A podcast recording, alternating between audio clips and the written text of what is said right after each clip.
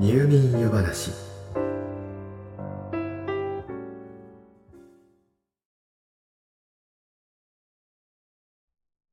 私たちは日々何らかの選択を繰り返して生きています。朝目覚めた瞬間から夜眠りにつくまで。少なくとも意識がある状態ならば常に選択し続けていると言えます。朝アラームを止めるとまずその日最初の選択です。今すぐ起き上がるべきか。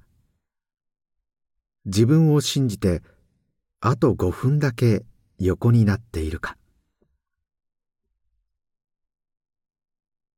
その後も次々と選択は続きます。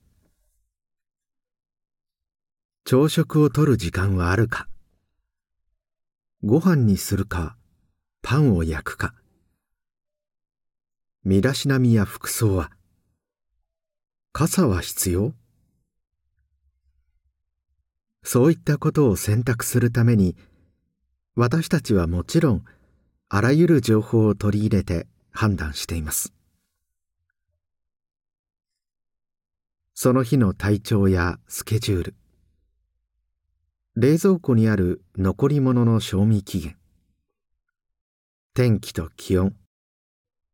現在時刻や人によっては同居するパートナーの今朝の機嫌まで。こういった数々の情報から選択肢を絞っていくわけですが。さてでは最終的に複数の選択肢が残された時人はどうやってある特定の選択をするのでしょう？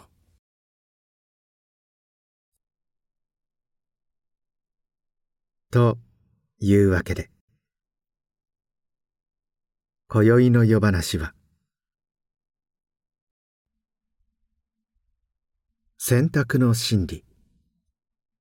ダブルバインド。選択肢の錯覚。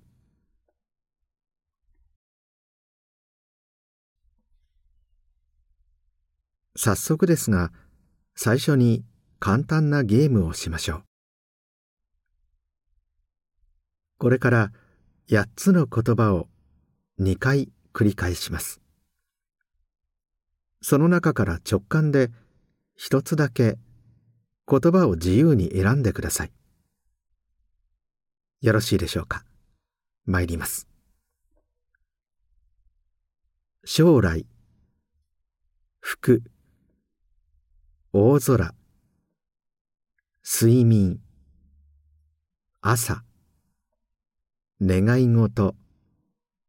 真夏。望遠鏡。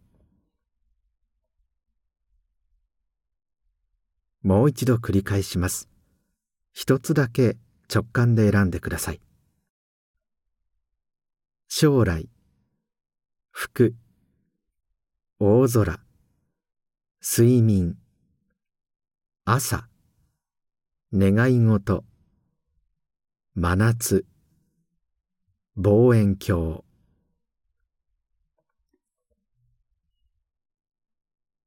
では続いて先ほどとは違う8つの言葉を同じく2回繰り返します。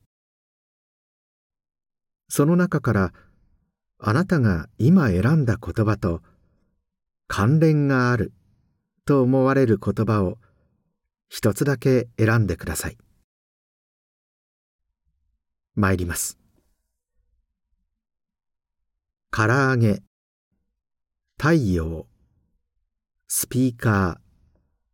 トイレットペーパー。夢。シマウマ。パジャマ。流れ星。繰り返します。唐揚げ。太陽。スピーカー。トイレットペーパー夢シマウマパジャマ流れ星。選べたでしょうか？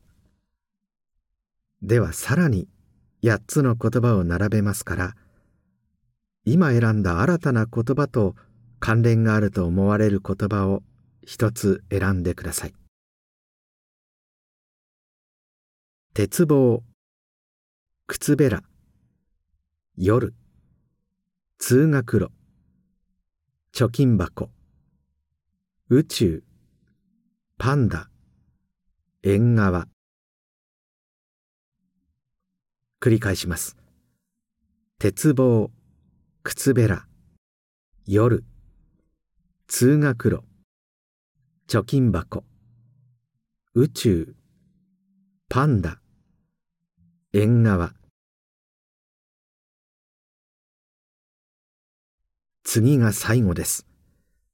同じように直前に選んだ言葉と関連があると思う言葉を一つだけ選択してください。宿題。骨折。トレーニングシューズ。水力発電。大学。星空。高速道路。修学旅行。繰り返します。宿題。骨折。トレーニングシューズ。水力発電。大学。星空。高速道路。修学旅行。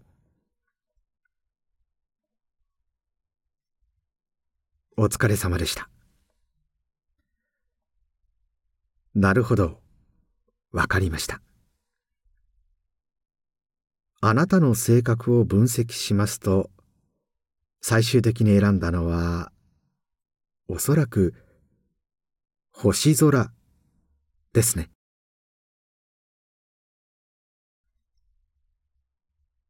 どうでしょう。当たりですか？びっくりしましたか？もちろんあなたの性格を分析したというのは嘘です。そう言われてもこんなにたくさんの言葉の中から確かに自分で選んできたのにと感じている方もいらっしゃるかもしれません。しかし落ち着いて考えてみれば関連性のある言葉を選ぶという条件を与えられた上での選択ですから。選択肢がいくつあろうともあなたは実は自由に選択をして最後の言葉にたどり着いたわけではありません。意図的に星空に誘導されてきたのです。これはアメリカの精神科医で心理学者のミルトン・エリクソンが精神科治療に用いた選択肢の錯覚という技法を応用した遊びです。ミルトンは治療に抵抗する患者などいない。柔軟性に欠ける医師がいるだけだ。という信念を持ちその変幻自在の和法をもって患者の治療に数々の成果を上げてきました。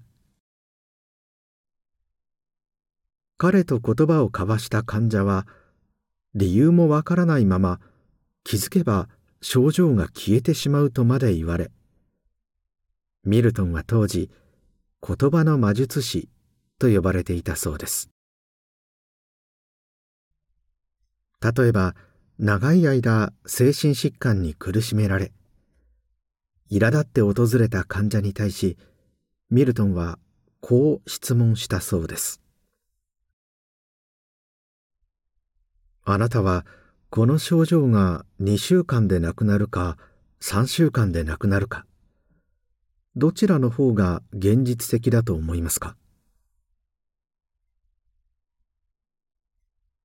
こう問われた患者は2週間と3週間という二択を提示され戸惑いながらも多分こちらだろうとどちらかの答えを返すことになります。この質問には症状が良くなるという前提が隠されています。この質問に答えることで患者は無意識のうちにこの症状が良くなるという前提を飲み込み受け入れてしまうのです。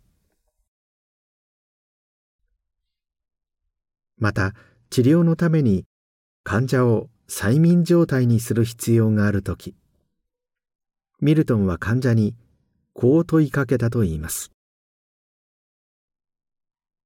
あなたは今催眠状態に入りたいですか？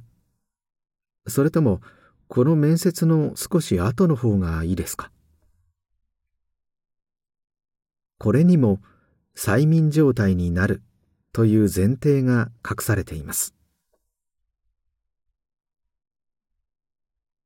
ミルトンのこの2つの質問は自分の疾患は良くならない。催眠状態になんか入れない。という患者の無意識の抵抗感を自然に緩めてあげる効果があったのだと考えられます。たとえ提示された選択肢の中からでも自分で選んだという事実が気づかないうちに患者の気持ちを変化させたのでしょう。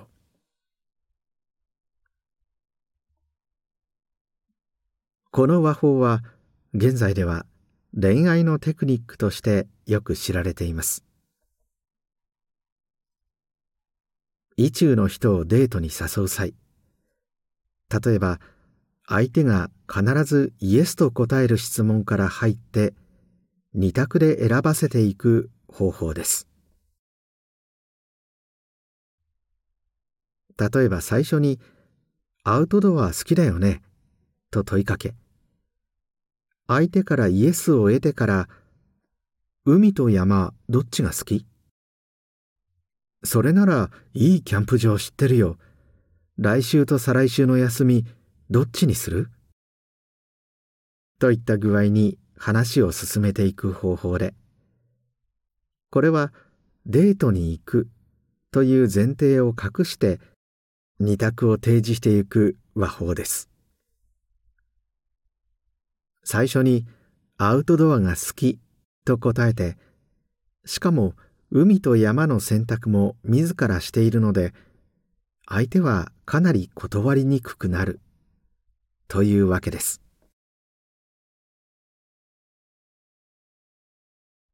もちろんビジネスでも買う契約するという前提を隠して二択を提示するという手法はよく見られます。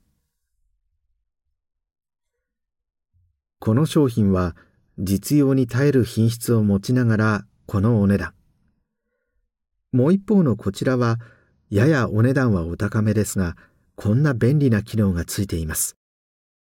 どちらにしましょうかといった具合です。買わないという選択肢を最初から排除しています。また、親が子供に部屋の掃除をさせたいときに、掃除はご飯食べてからにする？後にする？と質問するのも同じです。子供がつい「後で」と答えてしまったら知らずに掃除をするという前提を受け入れてしまうことになりますが子供の中には自発的に選択したという意識が芽生えますから抵抗感はかなり和らぐというわけです。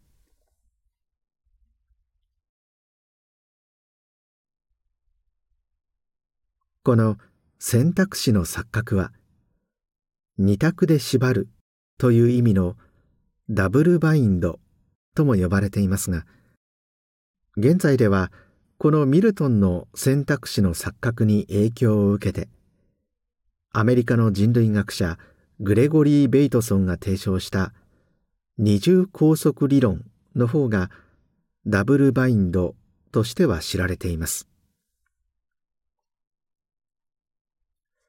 後者のダブルバインドは矛盾する二つのメッセージ。例えば職場の上司が「わからないことは何でも聞け」と言っておきながら聞きに行けば「こんなことぐらい自分で調べろ」と言い失敗すれば「なんで聞かなかった」と怒り出す。といった状態が人の心に及ぼす影響などを対象とした理論で。つまりミルトンの選択肢の錯覚とは異なるものなのですが。どちらもダブルバインドという呼び方をされたためこの二つを同じ理論だと誤って捉えて混同した解説をしているインターネットサイトが多く見受けられます。もし興味を持たれてダブルバインドで検索されるようでしたらこの辺りにはお気をつけください。グレゴリー・ベイトソンのダブルバインドも興味深い理論ですから。機会がありましたら夜話でお話できたらと思います。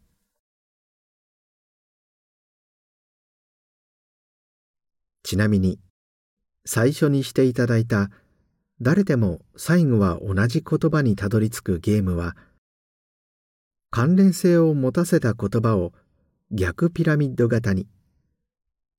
最後には一つになるようにつないでそれ以外を全く関係のない言葉で埋めるだけで誰にでも簡単に作れますから。よろしかったら試してみてくださいね。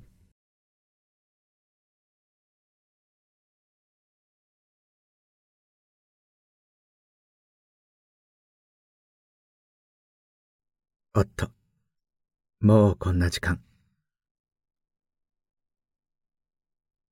今夜もまた喋りすぎてしまったようです。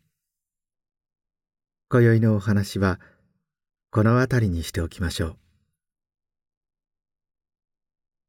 う。よろしかったらまた明日の夜